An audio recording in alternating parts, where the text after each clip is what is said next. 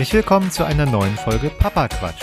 Der Podcast, bei dem ich mir mit oder ohne Gäste immer wieder neue Gedanken rund um die Themen Familie und Kinder mache.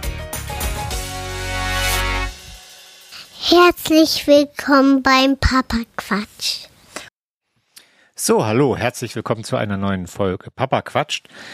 Ich bin in letzter Zeit etwas zu viel unterwegs, habe ich so einen Eindruck. Zumindestens habe ich merkwürdigerweise jetzt dadurch, dass ich viel im Zug unterwegs bin, sehr viel Zeit, um andere Podcasts zu hören und mich da ein bisschen, ja, wie soll man sagen, beeinflussen, beeindrucken oder auch abnerven zu lassen. Ja, ich habe, glaube ich, das letzte Mal hatte ich ja schon mich etwas ausgelassen über diesen Podcast mit dem Thema ähm, Mental Load. Ich habe das dann auch mal äh, ja in meinem Podcast ausgeführt und äh, ich habe das ganze Thema mal am Spielplatz ähm, quer verprobt, könnte man sagen. Also ich habe dort die ein oder andere Mutter mal angesprochen, wie das denn so ist. Das Interessante ist wirklich, also wir sind ja hier in München da am Spielplatz öfters mal ein bisschen Multikulti international unterwegs. Und da habe ich dann mal mit einer deutschen Mama gesprochen und dann mal mit, mit zwei ähm, spanischen Muttis. Und das Interessante an der ganzen Nummer ist, dass die deutsche Mama, die war da direkt voll dabei. Ja, ja, Mental Load, kennst du? Ja, sie muss ihrem Mann quasi noch die Hose zuknöpfen, ja, äh, weil der das früher alles irgendwie über externe Dienstleister erledigt bekommen hat, keine Ahnung. Und äh, die spanischen Mütter, die ja primär, wenn sie in Deutschland arbeiten, äh, meistens sowieso Englisch sprechen, die, die konnten selbst mit diesem englischen Wort jetzt nicht so viel anfangen. Also die, die hatten auch diese, diese denke nicht und dieses Thema nicht so. Also ich weiß jetzt nicht, ob das dann wirklich so ein so ein ähm, äh, deutsches äh, Großstadt-Aberglas-Mutti-Thema ist, keine Ahnung. Auf jeden Fall, die hatten das nicht. Und ja, äh, dementsprechend habe ich gedacht, gut, da habe ich vielleicht auch richtig gelesen. Wobei das Interessante war, ich habe sogar noch eine deutsche Mama getroffen, die auch so ein bisschen aus der äh, höheren Bildungsschicht dann kommt, weil die ist selber Therapeutin und hat dann dementsprechend auch so äh, Psychologie studiert und so ein Zeug.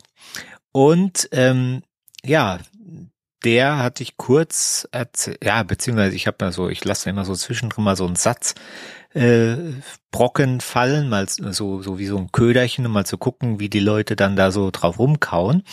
Und dann ich gesagt, da hier, äh, ich, äh, sie meinte so, ja, guckst du angestrengt, ja, ich beschäftige mich gerade mit meiner Mental Load und die so, ach, hör mal auf mit dem Scheiß. Das ist sowas, das, da, da kann sie ja gar nichts mit anfangen. Ich meine, was ist denn das für ein Männerbild und überhaupt und so weiter. Also eigentlich äh, direkt die Bestätigung, äh, die äh, meinen äh, Exkursen oder beziehungsweise meinen Rants oder wie man das auch nennen will aus dem aus der letzten Folge äh, deckungsgleich war, hat mich äh, mal auch gefreut, mal auch zu sehen, äh, dass es nicht nur noch Bekloppte auf der Welt gibt, sondern auch ein paar, die ähm, ja, das sagen wir mal so in in einem äh, realistischen Mittelweg äh, sehen oder begehen und dann halt auch sagen, okay, ja, es gibt das ein oder andere Thema, man muss nicht jetzt jedes ähm, ja bis zum Exzess betreiben. So, und wo wir jetzt bei Exzess, äh, also nicht Exzess, sondern Exzess sind, ähm, ich habe natürlich dann auch mal wieder ein Männer-Podcast angehört, äh, beziehungsweise das heißt Männer-Väter-Podcast. Ähm, Männer, da ist das auch immer so ein bisschen, ja, ich hatte, ich hatte ja bemängelt, dass viele, viele sogenannte Väter-Podcasts dann eher äh, ja noch extremere äh, Mütter-Podcasts sind, also kurz gesagt, das Ganze noch ein bisschen extremer darstellen, weil sie, keine Ahnung, sich irgendwie äh, dadurch äh, ja besser fühlen oder wie auch immer. Ich habe keine Ahnung. Jedenfalls so richtig, also die haben auch meistens dann nur äh, Muttis als Zuhörer, ähm, weil ja die, die machen es eigentlich wie die Mütter, nur noch eine Nummer härter. Und ähm, die hatten jetzt zum Thema Exzesse, äh, haben die sich das Thema ausgesucht, ähm, wie war das genau? Ähm, Alkohol beziehungsweise äh, ja äh, Wein und so ähm, Aperol Spritz und sowas am Spielplatz. Das wäre so ein ganz, ganz äh, äh hochtrag, nein, was heißt hochtragen? Das wäre ein ganz, ganz hippes Ding jetzt momentan an Berliner Spielplätzen, dass da jetzt, äh, wenn jetzt die ersten Sonnenstrahlen rauskämen, dann äh, würden da die äh, Muttis sich quasi zusammenfinden und dann die Kleinen würden auf dem Spielplatz spielen und die Mütter würden dann sich von der Weinbar über die, an, an dem Spielplatz oder über der Straße oder wie auch immer die daneben dran legen wenn die sich dann so ein ähm, Prosecco oder so ein ähm, Aperol Spritz oder ein Hugo oder sonst was holen und dann da neben dem äh, Spielplatz in Krüppchen zusammensitzen und dem Alkohol frönen. Und das fanden die halt ganz, ganz schrecklich. Beziehungsweise sie haben es nicht direkt als schrecklich bezeichnet. Sie haben dann es nur als ähm, ja schrecklich ausgeschmückt, indem sie dann gemeint haben, so ja, äh, was äh, muss das sein? Warum macht man das? Wenn man, wenn man ja dann Alkohol trinkt, dann äh, und das ja in Kontext mit mit dem äh, Kind und mit dem Spielplatz, dann könnte das ja schon irgendwie so ein Suchtverhalten sein oder dass man vielleicht ein bisschen das zu wichtig nimmt oder ähm, ja, dass da generell ein Problem wäre. Und ähm, zusätzlich halt noch so, ja, was das, was das für das Kind dann langfristig, also immer so dieses, die, die, dieser Klassiker, ich tue heute was und dann äh, läuft mein Kind mit 25 spätestens beim Therapeuten auf, weil ich ihm sein ganzes Leben geprägt und versaut habe. Und dementsprechend, wenn die Kinder das dann mitkriegen, dass die Erwachsene ja so quasi so hemmungslos da neben Spielplatz äh, sich da einen reinstellen nach dem Motto, dann äh, wäre ja gleich äh, so äh, der Alkoholiker Lebensweg vorprogrammiert.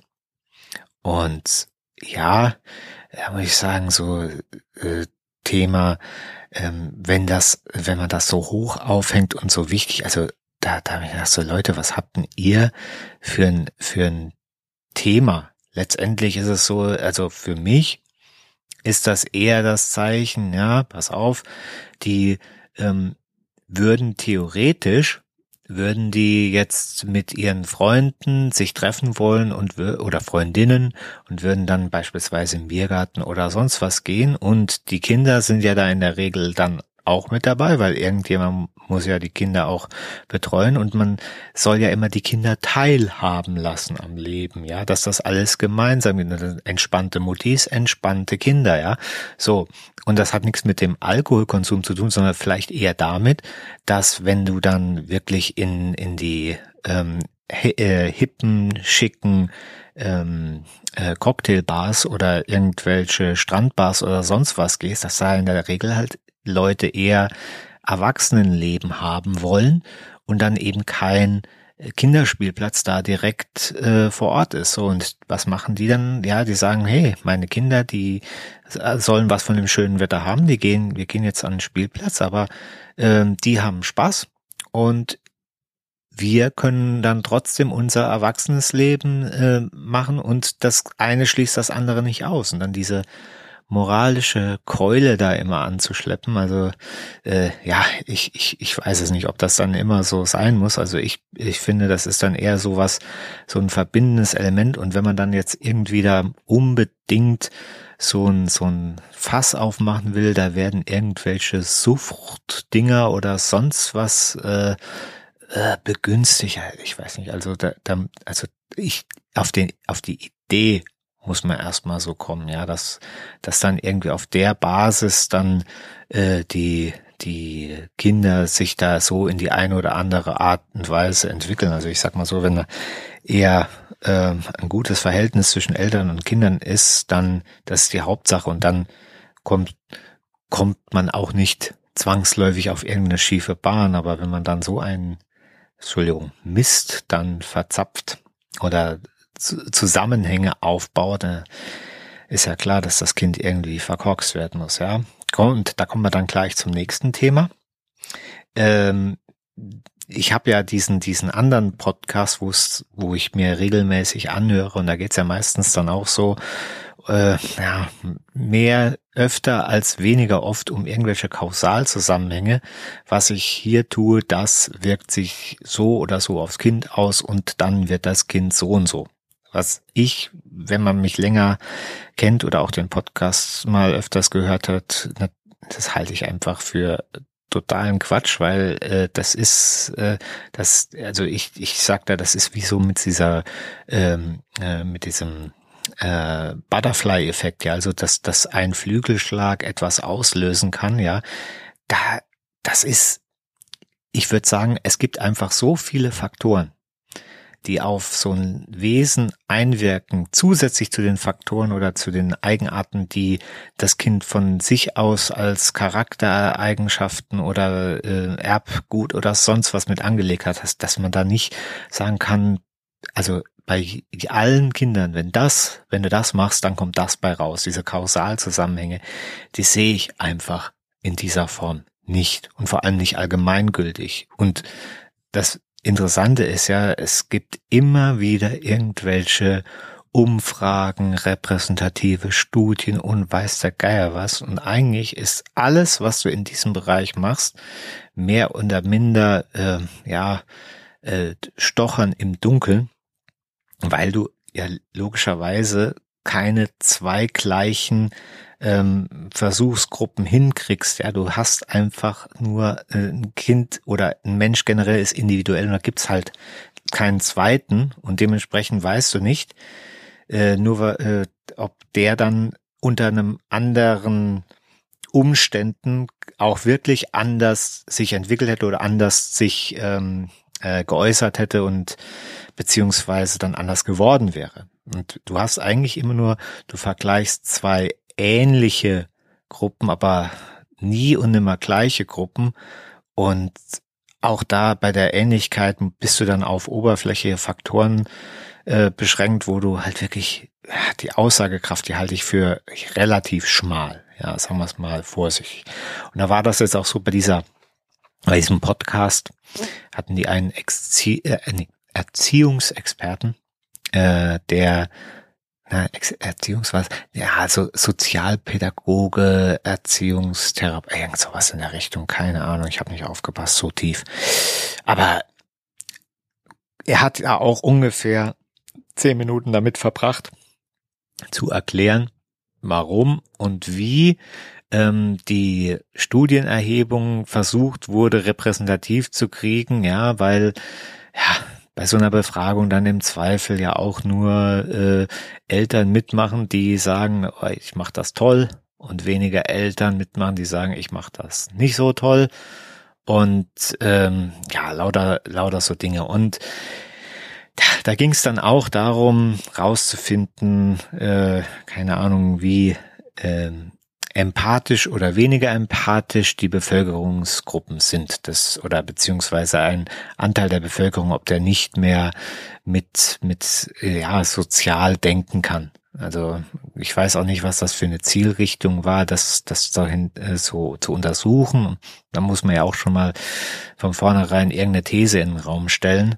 Ähm, und die ist natürlich wie bei allen Thesen in einer gewissen Richtung vom äh, Ersteller der These eingefärbt. Ja, aber gut, er wollte rausfinden oder die wollten wohl rausfinden, ähm, ob die Gesellschaft da ein Thema hat. Und da haben sie dann irgendwie rausgefunden, dass 20 Prozent der Leute nicht empathisch sind und dass das meistens dann korreliert, wenn das Elternhaus nicht so empathisch denkt oder kein Mitgefühl hat oder wie auch immer, dass dann die Kinder das auch so haben. Gut. Kann man jetzt erstmal so als Faktum hinnehmen, dass es einen gewissen äh, Teil gibt der Menschen, die, oh, sagen wir mal so, nicht so sozial eingestellt sind. Ist so, ja. Da, dass, dass das eine gewisse Größenordnung hat, okay, kann man, kann man auch äh, so mal akzeptieren, weil das ist ja eine Zustandsbeschreibung. Da kann ich nur mitgehen. Wo ich dann so ein bisschen meine Probleme habe, ist dann so die Schlussfolgerung, weil die ziehen dann ja aus dieser ähm, Zustandsbeschreibung diesen, dieser Gruppen und äh, der Zusammensetzung der Gruppen, ähm, ziehen die dann Rückschlüsse, wo das denn so herkommen würde. Und da war dann auch eine Frage, ob denn ähm, Helikoptereltern jetzt quasi äh, ihren Kindern schaden würden. So.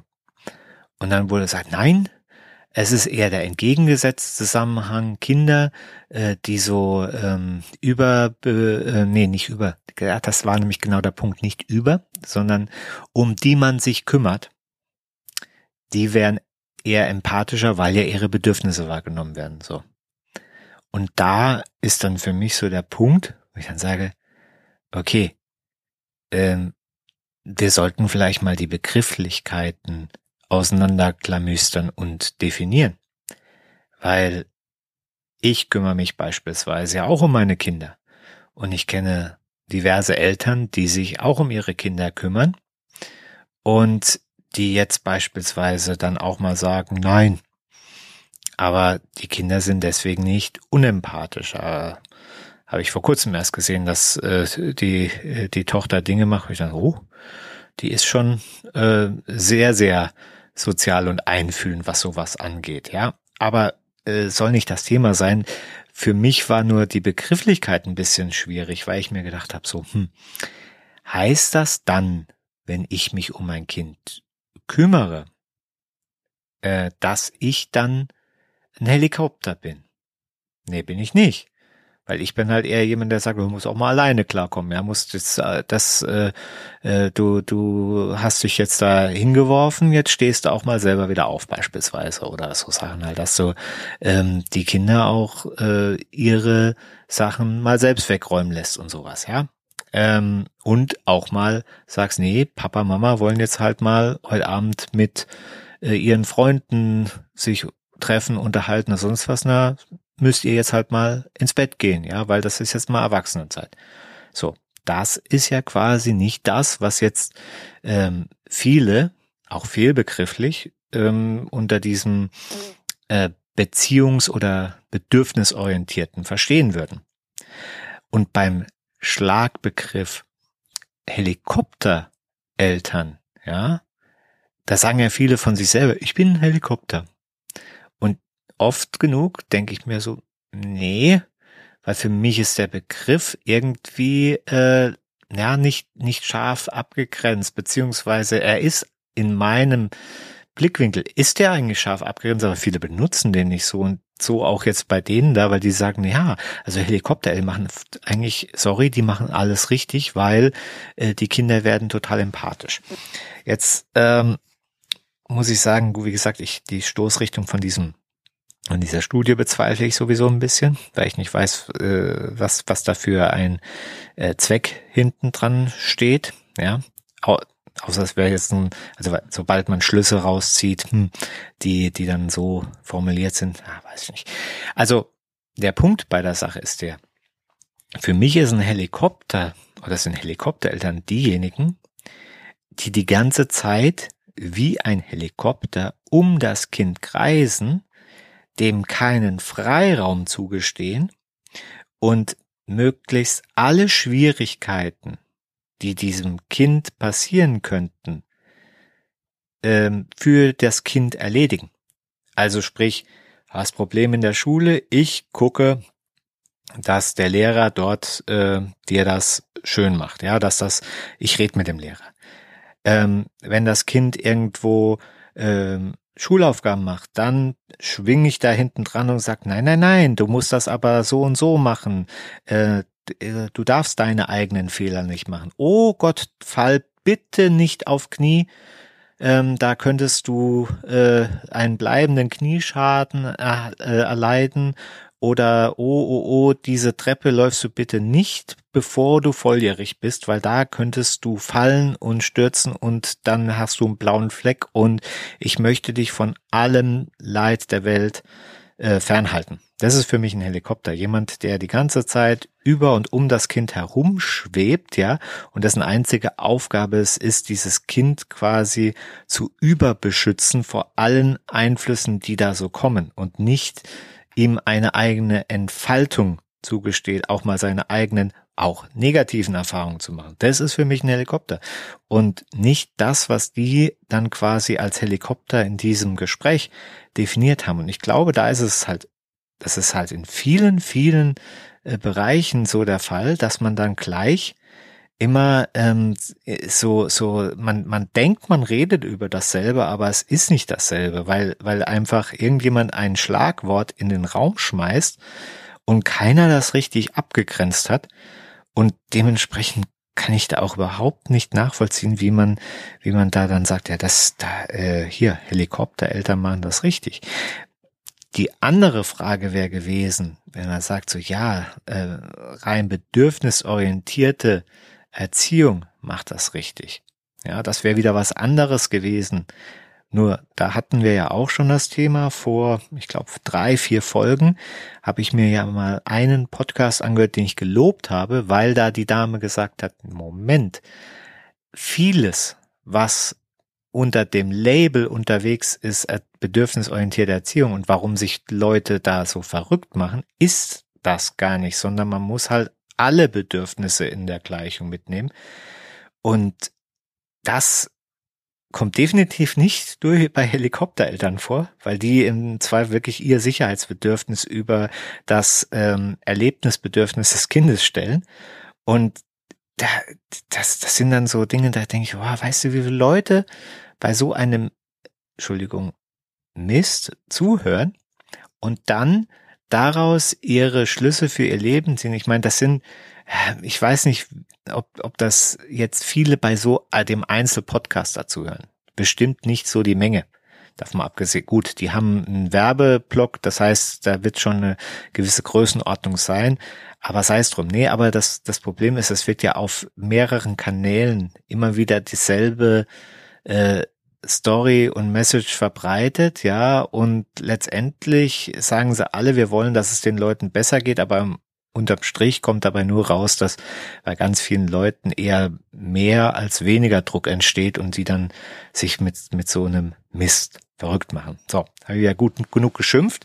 Kommen wir mal noch zu was Erfreulichem. Und zwar äh, ist das Boom Spider Bike endlich, endlich fertig. Vorausgesetzt natürlich die Kette hält jetzt, weil die hatte ich einmal auseinandergebaut und wieder zusammengesetzt. Und äh, vorausgesetzt die Bremsen tun ihren Dienst, nachdem ich ja die für die Lackierarbeiten abbauen musste. Aber es steht ganz gut da. Ja, es, äh, ich habe noch den einen oder anderen Macken natürlich erst beim Zusammenbauen gefunden, wo man dann sieht, uh, da hast du nicht so sauber lackiert. Und was ich dann mit Erschrecken festgestellt habe, also es ist jetzt so die Lehre des Spieltages für jeden, der das mal so machen will, das ist, äh, dass diese, diese äh, Klarlackschicht, die am Schluss bei so einem Fahrrad draufkommt, das ist das, was, was die, den Glanz verleiht, aber halt auch sowas ist, so wie die äußere Schutzschicht. Und wenn die nicht richtig hat ist, dann ist da halt sofort immer gleich bis in die unteren Lackschichten Macken drin, wenn man irgendwo mal ein Steinchen dran schlägt oder sonst was so. Und diese Härtung, also diese Härte dieser Lackschicht, die kriegt man wohl wirklich fast nur hin, wenn man entweder richtigen zwei Komponenten Klarlack nimmt, das heißt dann so, dass da ist nochmal unten so eine extra Kartusche dran, die man aktivieren muss, damit sich das mischt sacke teuer, das Zeug, weil es kostet dann nicht mehr ähm, 11 Euro irgendwie die 400 äh, Milliliter Dose, sondern halt äh, 15 Euro die 150 Milliliter Dose, also quasi äh, Drittel so viel drin und dafür äh, die Hälfte nochmal teurer. Ne? Und äh, das muss dann auch noch ewig lang aushärten, bevor man da überhaupt äh, dran denken kann, das irgendwie dem äh, Junior an Hand zu geben. Die Autolackierer, die machen das dann halt wirklich mit mit Hitze und mit mit äh, selbst gemischten Lacken. Und jetzt hatte ich gedacht, Mensch, okay, die eine oder andere Macke kannst du ein bisschen nochmal farblich ausgleichen, kein Problem. Und dann lässt er halt nochmal eine Schicht von dem Profi mit dem Klarlack drüber machen. Hatte ich gegoogelt, kostet so, ein, so eine so eine ähm, letzte Klarlackschicht, wenn man vorher die Vorarbeit gemacht hat, irgendwie knapp 50 Euro oder so.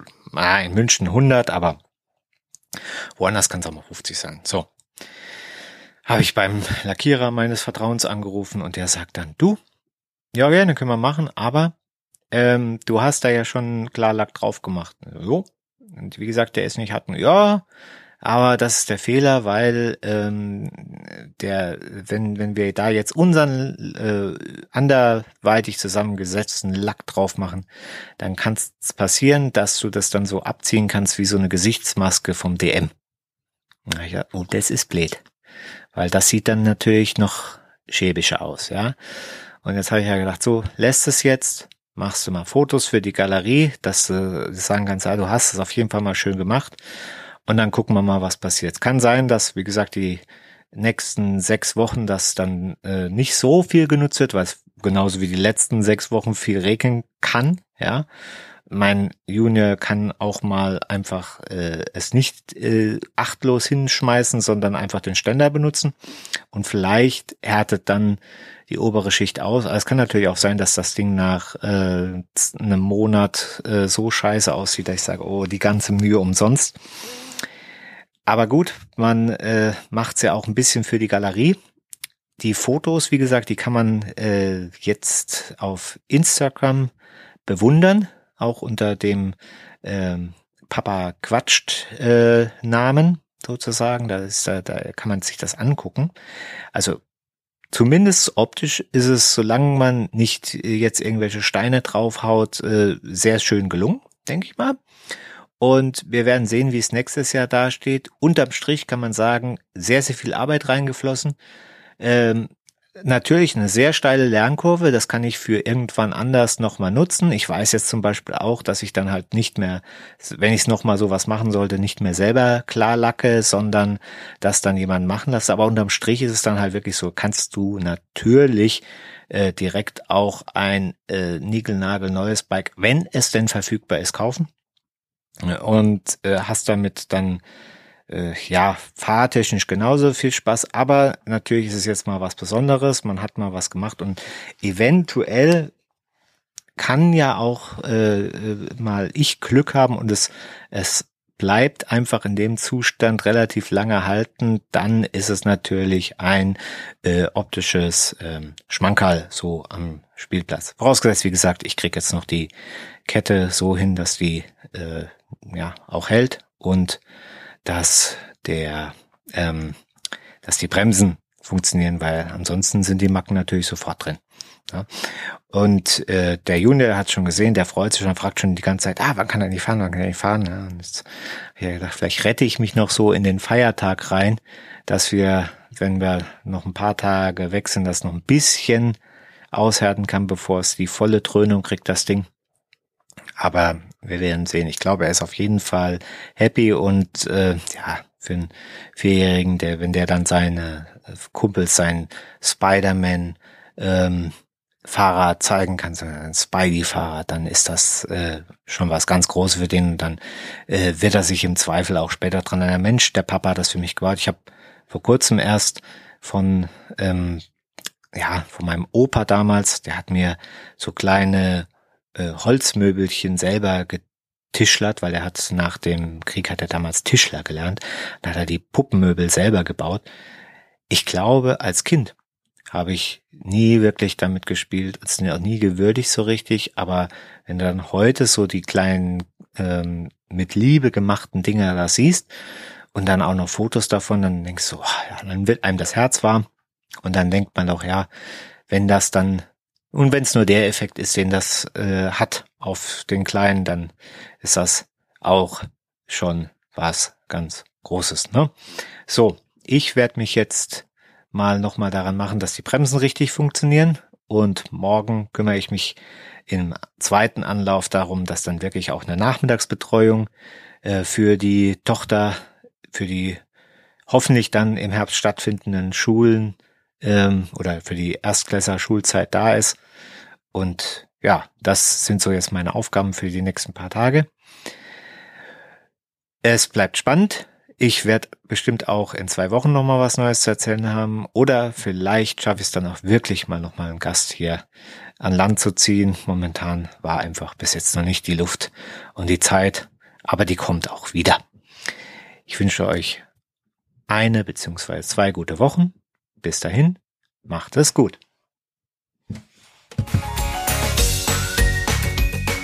Das war's für heute mit Papa Quatsch. Ihr könnt diesen Podcast auf den jeweiligen Portalen bewerten oder ihr könnt mir eine E-Mail schreiben an podcast.papasmojo.de. Ich freue mich von euch zu hören. Vielen Dank fürs Zuhören und bis bald. Ich glaube, ich habe zu viel gehört.